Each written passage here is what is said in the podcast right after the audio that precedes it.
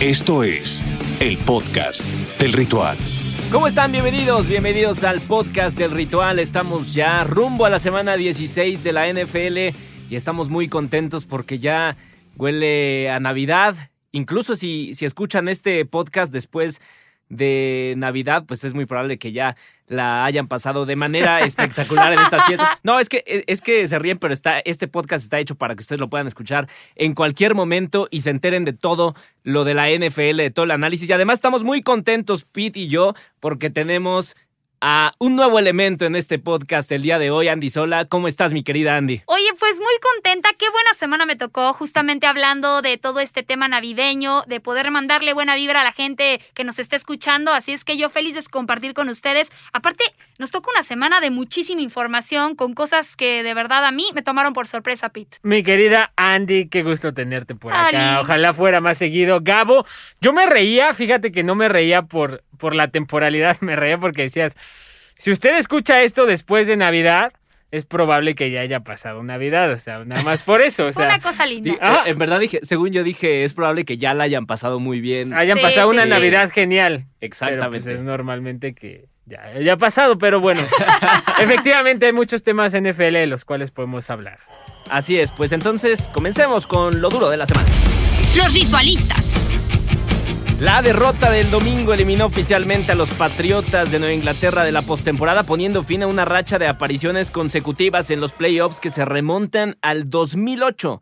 O sea, la última vez que los Patriotas se perdieron los playoffs, Cam Newton fue un mariscal de campo suplente en la Universidad de Florida. O sea, ya llovió y hoy es coreback de los eh, Patriotas de Nueva Inglaterra y no le está pasando nada, pero nada bien. A ver, Andy Sola, te quiero preguntar, ¿es Cam Newton el verdadero problema de los Patriotas de Nueva Inglaterra a lo largo de esta campaña? No, Gabo, ¿sabes qué? A mí me encanta este tema en específico porque fue algo que se platicó muchísimo al inicio de esta temporada. ¿Qué pasaría sin Tom Brady en los Patriotas de Nueva Inglaterra? ¿Pesaría más su falta o sería mejor lo que haría Belichick dentro del emparrillado? Ahí tienen justamente la respuesta. Belichick sin duda está desarmado sin su coreback titular. Yo creo que Cam Newton llegó a un equipo que sin duda estaba con expectativas muy altas, que estaba tratando de pues rescatar lo que había dejado un hombre que sin duda nos ha demostrado que es lo mejor que hay en la liga en las últimas temporadas. Y yo no le echaría completa la culpa a Cam Newton, Gabo. A lo mejor soy de las únicas que difieren en este tema. Yo creo que fue una conjunción de, de muchas situaciones que se le vinieron encima a los Pats. Y sin duda hemos visto a un equipo totalmente diferente. A mí más bien, Gabo, me gustaría preguntarte es, ¿Tú crees que los Patriotas, los aficionados de Patriotas, sigan estando tan abocados a su equipo o de plano hayan dicho, híjole, yo le estaba yendo a un Tom Brady, no a un equipo de Patriotas completo? No, no, yo creo que si le van a los Patriotas. ¿Quién sabe? yo conozco varios, ¿eh? Que se han quitado la camiseta esta temporada. De verdad, y se pusieron la de Tampa Bay. Pues yo nada más ahí te lo dejo. Por eso me gustaría saber. Di qué nombres, pasa. Andrea Sola, no, no di voy a nombres. decir ningún amigos. No Quémalos. Dos- Pero a lo que me refiero es eso. O sea, yo creo que es una conjunción de muchas situaciones que no le vinieron bien. De acuerdo. Quedan dos partidos, dos partidos que no rescatarán evidentemente las esperanzas de los Patriotas rumbo a la postemporada. Ya están eliminados. Pero Pi, yo te pregunto, ¿podrían estos Yo dos partidos, podrían estos dos partidos ayudar a Cam Newton de cara al 2021, ya sea con los Patriotas o con otra franquicia? Sí, por supuesto. Cam Newton, al igual que muchos jugadores de equipos que ya están peleando por selección alta de draft, está audicionando. Por eso aquella, aquella frase de que el tanking, o sea, dejarte perder a propósito para escoger alto en el draft, no existen los jugadores, no existen los coaches, porque ellos saben que si no es con ese equipo donde están actualmente, van a necesitar trabajo en otro lado.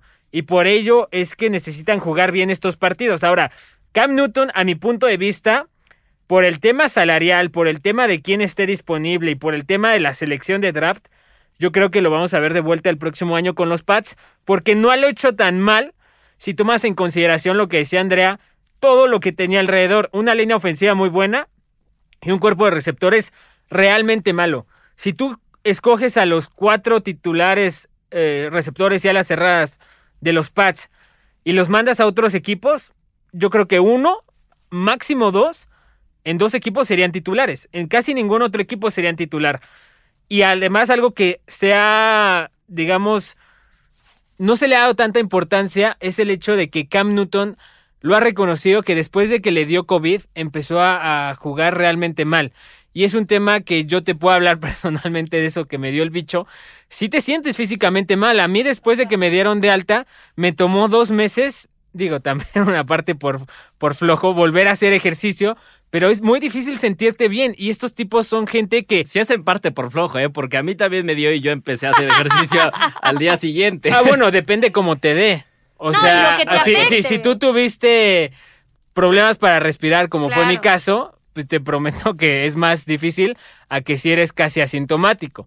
Pero el tema es que Miles Garrett, por ejemplo, este domingo que jugó muy mal contra Giants, dijo, llevo tres semanas que me recuperé del COVID y sigo tosiendo en el vestidor, sigo sintiéndome mal, no estoy ni a mi 50%. Ese es un tema que muchos han dejado pasar por alto y la verdad no es cualquier cosa. Pero ¿sabes qué, Pete? Curiosamente, el juego terrestre es, es lo que ha rescatado esta temporada de Cam Newton, si, si algo se le puede rescatar, porque en cuanto a los pases tiene eh, cinco pases de anotación y el doble de intercepciones, 10 Pero intercepciones. tú ve a partir de cuándo su rating de corebacks, su EPA, su DVOA, estadísticas ya más avanzadas, más allá de yardas y, o sea, ya que ya que toman en consideración los rivales, el momento del partido. Bajo todos esos parámetros, Cam Newton empezó a bajar justamente después de que regresó el COVID. Sus primeros 3, 4 partidos, Miami, Seattle, no me acuerdo cuál fue el otro, los jugó muy bien. O sea, en cuestión de efectividad, de pases con alta probabilidad de ser atrapados, Cam Newton estaba tomando buenas decisiones. Todos sus números empezaron a bajar después del COVID. Ahora ustedes hablaban de cómo va a cerrar Cam Newton esta temporada y va contra unos Bills que han demostrado que están en el top del top. O sea, yo más bien ahorita más de preocuparme en lo que ya pasó, en cómo está el equipo anímicamente, me preocuparía en si él tiene que cerrar haciendo un casting para la siguiente temporada, ¿qué va a presentar contra los Bills? Porque contra Miami fue una ofensiva de verdad de burla, o sea, anotaron puntos por goles de campo. Es lo único que realmente les empezó a generar movimiento en el emparrillado. Entonces, ¿Qué va a pasar realmente con ese casting que queremos ver de Cam Newton? Pero si yo tuviera un casting para, para ver qué va a pasar conmigo en la próxima temporada, mejor que sea contra los Bills a que sea contra un equipo maletón y, Sí. y que, no refleje realmente lo que yo puedo hacer. Pero es arma de dos filos, porque o te caes No, y quedas en ridículo, o sacas una y dicen, ah, mira, el hombre deslumbró. ¿no? De acuerdo. Bueno, pues eh, pasemos al eh, siguiente tema. ¿Quién avanza en el este de la conferencia nacional? Ganaron los Cowboys, perdieron los demás. Por primera vez en todo el 2020 los Vaqueros de Dallas lograron triunfos eh, consecutivos y pues mantienen sus esperanzas de playoffs. Se ubican en el segundo puesto de esta división.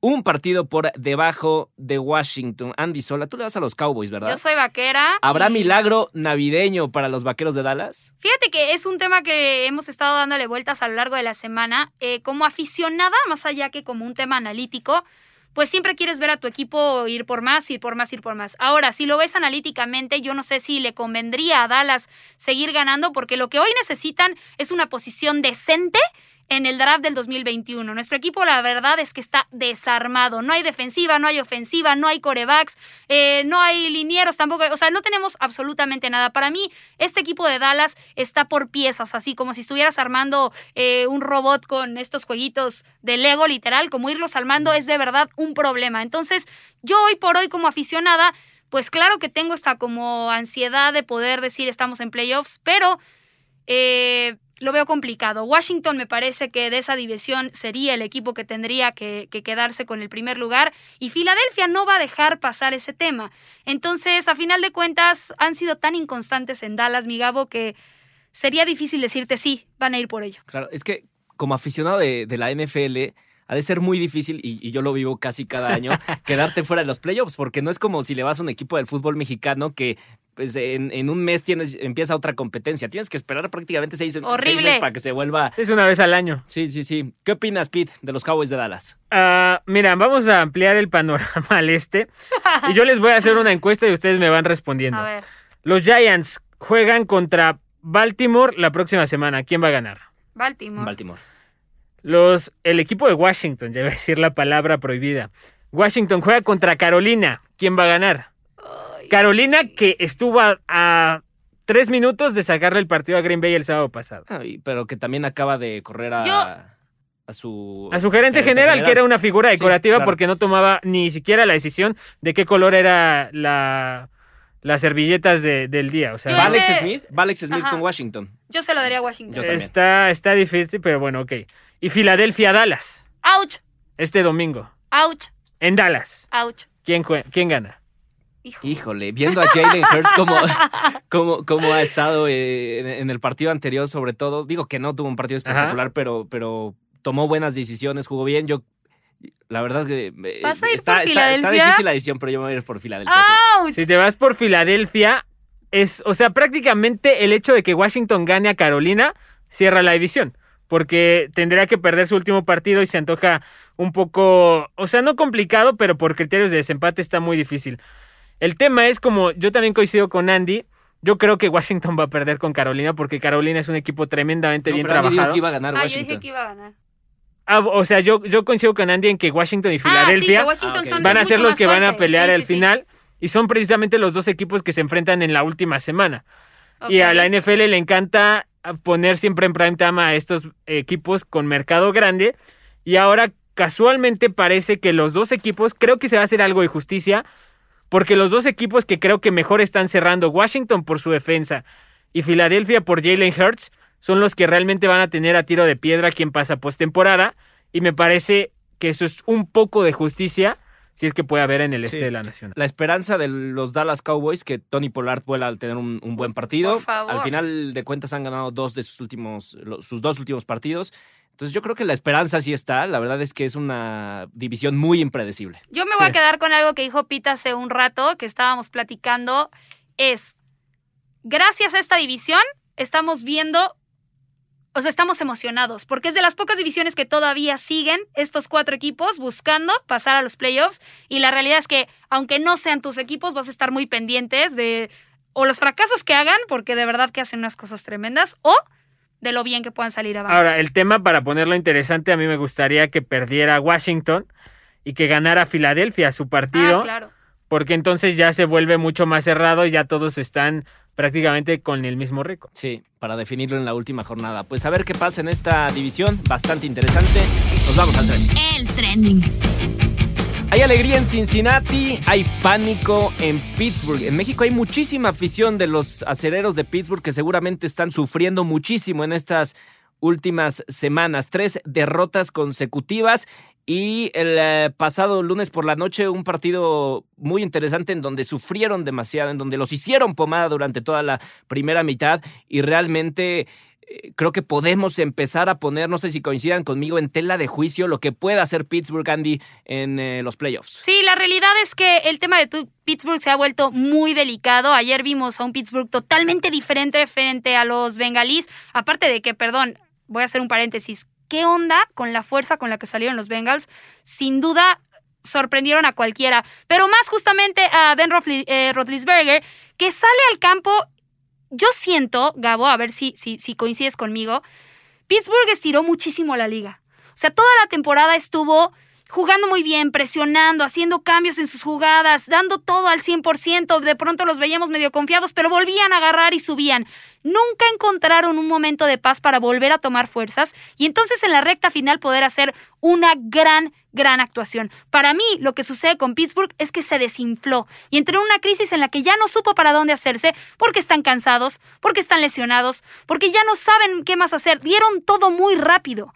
Eso es lo que yo siento. Ahora, claro que está de miedo pensar qué van a hacer en playoffs, porque si están dando su 100%, ya no hay más que dar más adelante. Sí, de acuerdo. Un partido muy intenso por parte de los Bengals. ¿Y por qué lo puse en el trending? Porque hubo varios acontecimientos en el inicio de este partido que estuvieron en, en trending topic. Un eh, empujón eh, ahí en ya prácticamente fuera de la cancha que costó un castigo. Después una, la burla de Mackenzie Alexander Sí. que le cuesta otro castigo. Y además el, el hecho de que los bengalíes estén con su tercer mariscal de campo y así siendo un equipo con dos victorias, No. dos victorias en toda la temporada, te estén, eh, como dije, haciendo pomada en la primera mitad, 17-0. Pomada, pomada. Sí, eh, o sea, el tema acá, pues yo no me, me remito a lo que he escuchado de jugadores, exjugadores, coaches, excoaches, exdirectivos y actuales directivos. Todos los he escuchado decir que los divisionales sí importan más, que sí importan más porque a lo largo de la temporada ellos, sus scouts, cuando se van de viaje, de repente hay bromas respecto a cuál equipo es superior a cuál, que es el hermanito menor, que no, no puede ni meter las manos, a este no lo pelen porque este juega en la NFL, mejor que se vaya al college. Y entre mismos directivos hay pique, entre mismos jugadores, ahora en redes sociales hay pique. Entonces, a mí me queda muy claro que a veces subestimamos mucho el impacto de un partido divisional, sea cual sea la división, porque cuando uno de los, digamos, potencias de la división va bien y uno que va mal, se enfrentan, el que va mal tiene para salvar la temporada y dos, para joderle el camino de la temporada al grande, que es lo que vimos ayer. Decía Andy, la forma en la que salió el equipo de Bengals, neta, parecía que, o sea, venían endemoniados. Y mucho tiene que ver algo que para mí es lo más trending de toda la NFL, en, al menos en esta semana, lo que está haciendo Juju Smith Schuster, que está yendo a bailar a los logos de los equipos rivales antes de los partidos subiendo sus bailecitos a TikTok y que ya le valió que la cuenta de Cincinnati dijera, le quitamos el balón a la estrella de TikTok. O sea, ya no se refieren a él como un jugador, ya se refieren a él como una estrella de TikTok. Eso te habla del pique que ya hay y la verdad de la inmadurez que tiene Juju Smith Schuster para darse cuenta que el partido pasado contra Buffalo se hizo viral precisamente una escena en la que Josh Allen antes de salir al campo dice dejen que ellos bailen, que ellos tomen control de redes sociales y de TikTok, nosotros jugamos y nosotros ganamos. ¿Qué pasa? Salen al campo y te arrastran siendo los Steelers de Pittsburgh. ¿Qué pasa ahora? Juju Smith Schuster ah, es Cincinnati, le tengo que ganar. Sale, hace lo mismo y el, el, el golpe que le puso Von Bell que provoca el fumble y que a la postre derivó en anotación para Cincinnati es el ejemplo perfecto de que esas cositas hay gente que cree que no importan, sí importan, a los jugadores les importan. En conferencia de prensa acabando el partido, Von Bell sale y se pone a bailar como Juju Smith-Schuster, o sea, claro que les importan, claro que los calientan y eso no es algo que tu rival ya traía, es algo que tú, que eras el rival fuerte, Tú los encendiste, tú les diste la gasolina para que ellos salieran a jugar como salieron a jugar. Está bien, que está bien, que se caliente el sí, partido. Sí, pero no sientes que de pronto están pero en otro canal, o sea, no están en donde tienen que estar. Yo pienso. probablemente lo decimos ahorita que, que, tienen los Steelers ya anteriormente este partido, tienen dos derrotas, pero si hubieran estado 3-0, no, no, hubiera pasado nada. pero no hubiera hecho su baile.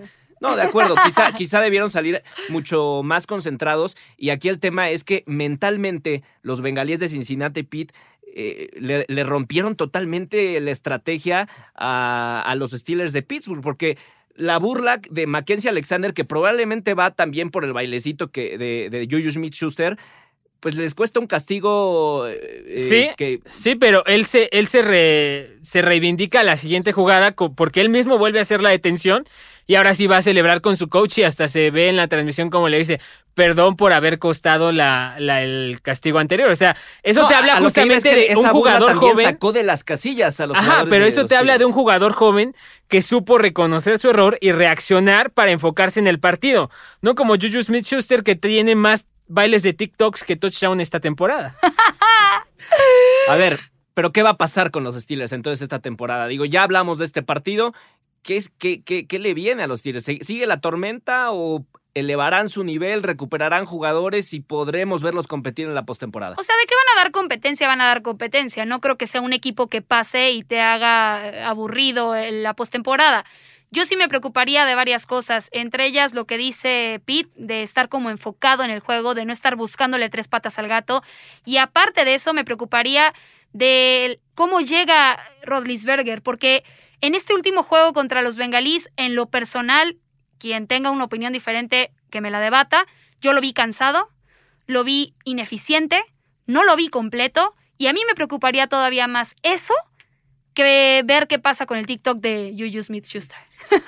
¿Se van los acereros, Pete, en las primeras de cambio? Yo diría que no por el factor experiencia, pero si tú ves ahorita en este momento los que están calificados a postemporada, dejando fuera los Chips que parece que van a descansar la primera semana, son Bills, Titans, Browns, Colts y Dolphins.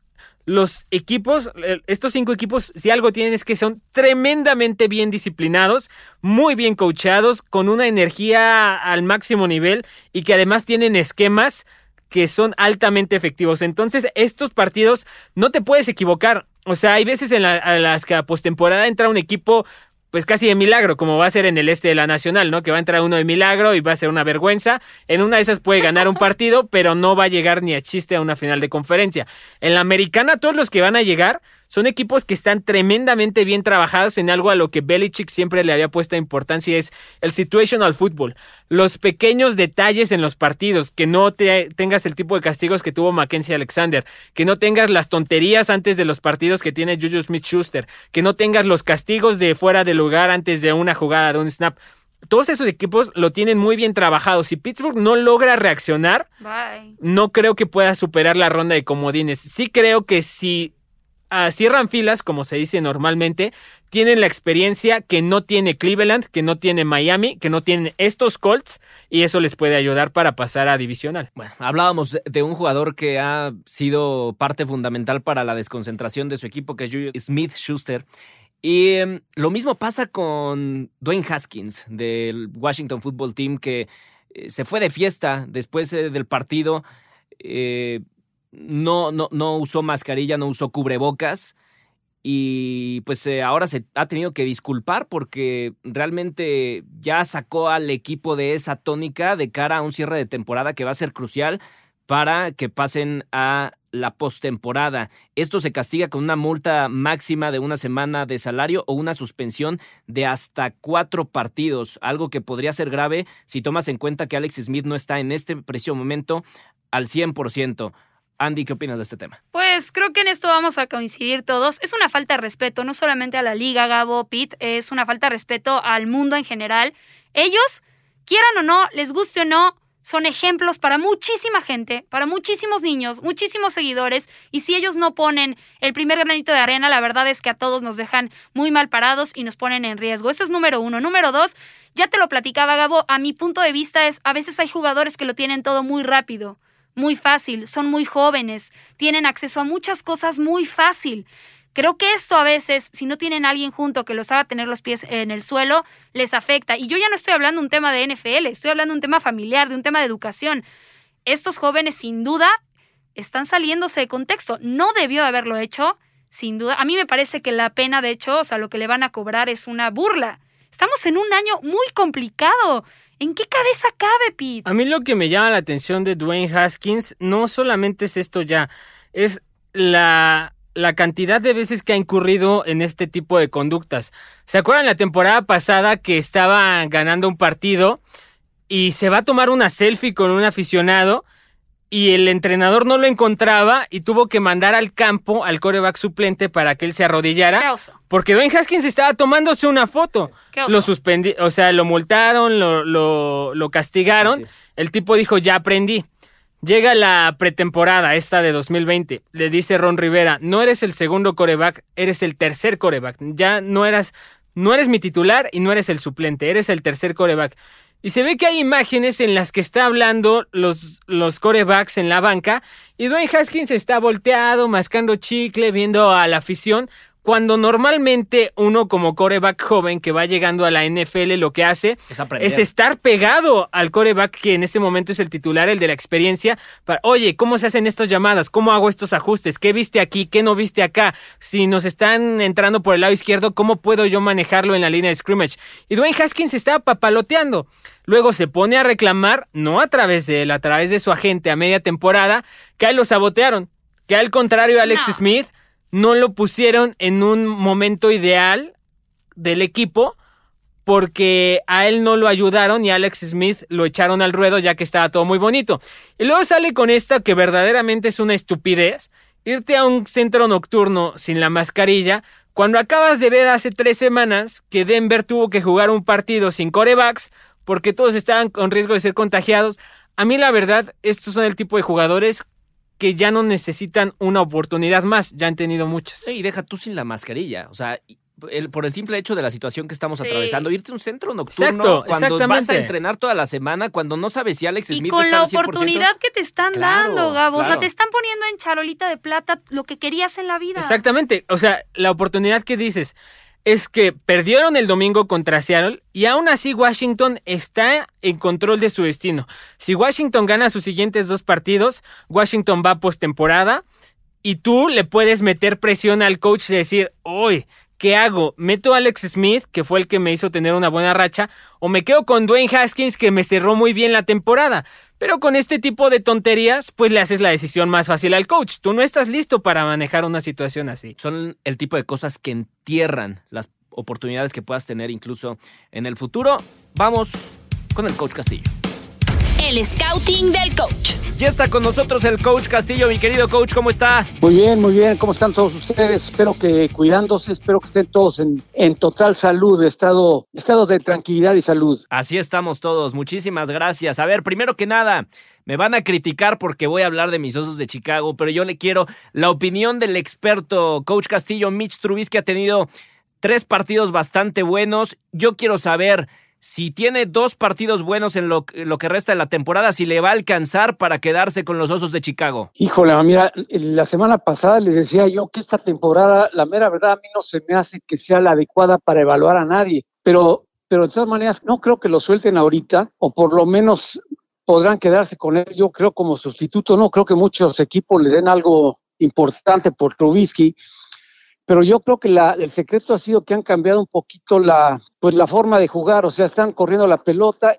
Cualquier equipo que tiene problemas con su coreback, sobre todo un coreback como este, pues tiene que correr la pelota, porque se basan, su ofensiva se basa claramente en, en, engaños de carrera antes de lanzar la pelota. Uh -huh. Entonces, mira, pues yo no sé si les alcance para tener una buena selección de un coreback, posiblemente no lo suelten. Querido coach, qué felicidad escucharte, no sabes qué bien me hace saber que estás bien y poderte mandar un gran saludo a distancia. Igualmente, Andreita. Todo bien. Aquí yo te tengo una pregunta. Eh, a ver, equipos como Jacksonville, como los Jets e incluso el mismo Dallas, por estrategia les convendría cerrar una temporada perdiendo juegos para tener una mejor posición en el draft o cualquier equipo sin pensar en eso tiene que cerrar bien. Híjole, yo creo que, mira, todos los, yo creo que son atletas profesionales, estos jugadores, y yo creo que todos quieren ganar, ¿eh?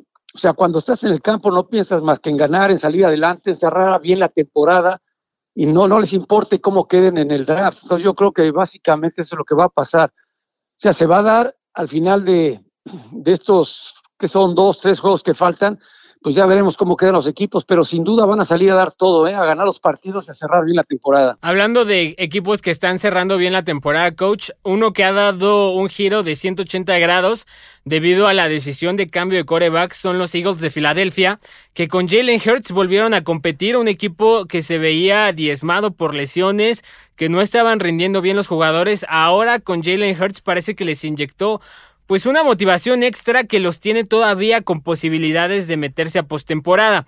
Mi pregunta es respecto a las declaraciones de Carson Wentz en esta semana, que después del partidazo que tuvo Hertz el domingo contra Arizona, sale a decir a través de su representante que él no va a aceptar un puesto como coreback suplente en Filadelfia.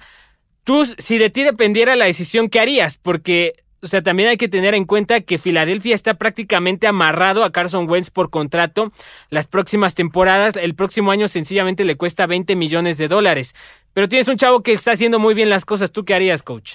Pues mira, yo, yo, yo te insisto, yo creo que el, el cambio fue adecuado en este momento precisamente para quitarle la presión a Carson Wentz de lo mal que estaba jugando. Muchas veces eso es adecuado y eso cambia la, la, situación tanto para él como para el equipo, cosa que está pasando en Filadelfia. Ahora, sin duda, pues mira, yo, yo, hijo, es que es, que es complicado, ¿no? Porque le están pagando mucho dinero a, Carson Wentz.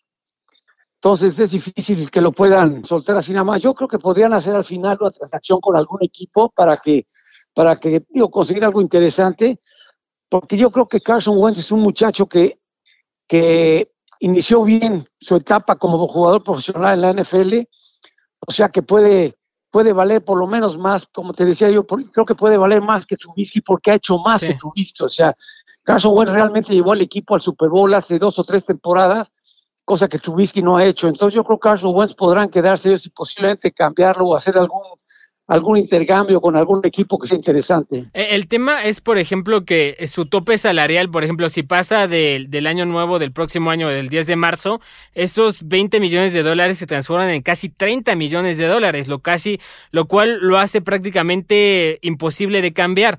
En un escenario hipotético en el que Filadelfia no encontrara comprador para Wentz el próximo año, ¿Tú qué crees que sería la, lo ideal? O sea, volver a darle una oportunidad a Wentz, dedicándole toda la atención en pretemporada, mezclarlo con Jalen Hurts, definitivamente poner a Hurts y dejar a Wentz como el suplente mejor pagado de la NFL en la banca? O, sea, si no saliera Wentz, ¿qué, qué, harías? está, está, complicado, ¿eh? Está complicado porque o sea, tienes razón, el, hecho, el, dinero es muy, es, muy importante en esta situación para el equipo de Filadelfia, pero bueno, yo, yo creo que no tienen otra, Pedrito. Sí.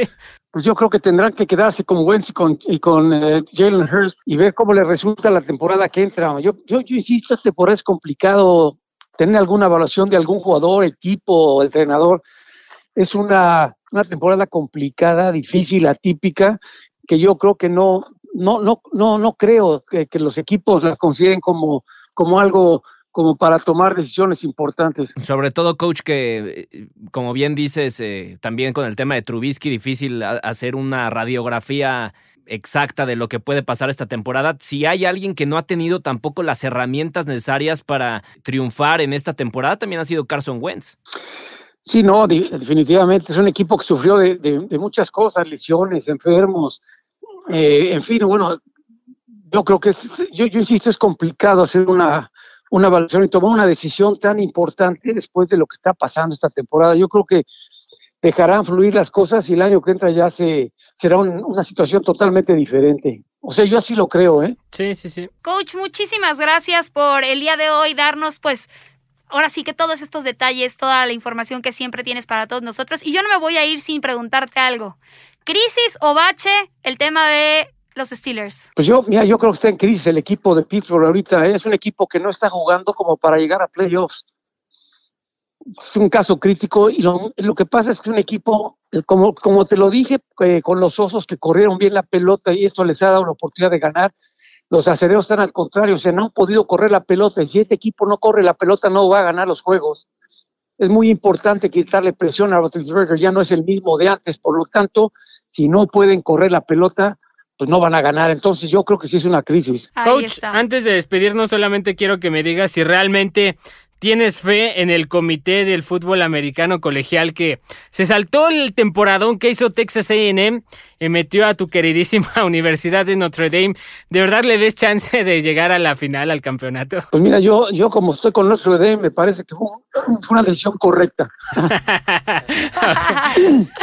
sorpresiva esa, coach, sorpresiva. Pues mira, yo estoy de acuerdo contigo que tuvo una gran temporada Texas A&M, pero fíjate que creo que los equipos contra los que jugó Notre Dame fueron mucho más fuertes ¿no? ¿No, Pedrito? ¿No lo ves así? Un, poco sí, mi tema nada más es que justamente contra los fuertes que jugó, mi tema es que perdió o jugó un poco mal. Pero sí, o sea, la verdad, al menos en cuestión de historia, engalana mucho tener a Alabama, Clemson, Notre Dame y Ohio State. Es, es la nata de la nata. A ver, pero perdió, espérame, perdió con Clemson y con quién más, pues nada más, ¿no? Eh, o sea, recordando que Notre Dame este año estuvo en una división pues atípica. Sí, porque su, su división, su conferencia originalmente pues no, no la tuvo, ¿no?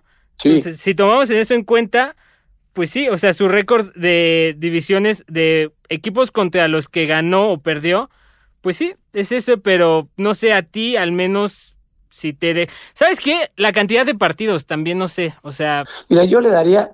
Yo le daría mismo, misma Universidad de Florida con Kyle Trask y Kyle Pitts me parece a mí que habían hecho mejor papel. Entiendo que no ganaron su, su campeonato y por eso no pudieron estar. O sea, yo sé que soy, soy, eh, digo, ese equipo es mi equipo, pero yo considerando que ganó, le ganó a Clemson, le ganó en un muy buen partido y este perdió el otro, bueno, pues por lo menos darle la oportunidad que juegue contra el número uno, a ver si es cierto, ¿me entiendes? Como, como diciendo, bueno, fue un equipo que, que realmente fue competitivo, un equipo que ganó varios juegos, un equipo que estuvo, que estuvo para, a lo mejor hasta para ser el número uno, pues vamos a ver la oportunidad que juegue contra el número uno, a ver qué tal, a ver qué, qué, qué tan buenos son. Yo creo que, que yo desde, lo vería desde ese punto de vista. sí, y además a ver si no es la última temporada de Kelly como head coach, porque parece que suena su nombre para equipos de la NFL. Sí, sí, sí, de acuerdo. Bueno, pues mi coach, muchísimas gracias. Te mandamos pues muchos abrazos y espero que pronto podamos vernos y disfrutar mucho más de esta gran liga. Gracias, Andrea. Claro que sí, ya espero que ya pronto de alguna manera nos, nos podamos ver, aunque sea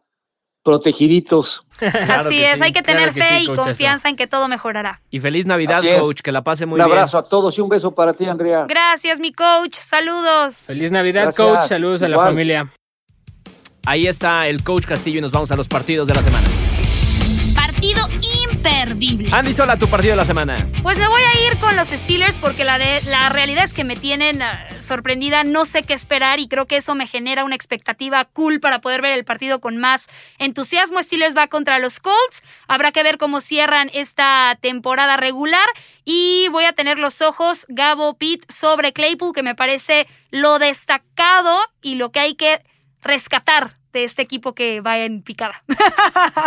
Pete Domínguez. Yo me voy a ir con el de Dolphins contra Raiders, partido del sábado en la noche, porque sí, es diciembre y eso significa que hay NFL el sábado. Me voy a ir no solamente porque los Raiders ya se están jugando a vida o muerte su- sus aspiraciones a postemporada, porque hay muchas más cosas que se pueden definir en este partido. Si los Raiders ganan, automáticamente Tennessee ya está en postemporada sin importar lo que pasen en sus últimos dos juegos. Si los Raiders ganan, Cleveland con una victoria avanza postemporada e igualmente si los Raiders ganan, Indianapolis con una victoria avanza postemporada. Esto es lo que te define en la carrera rumbo a playoffs.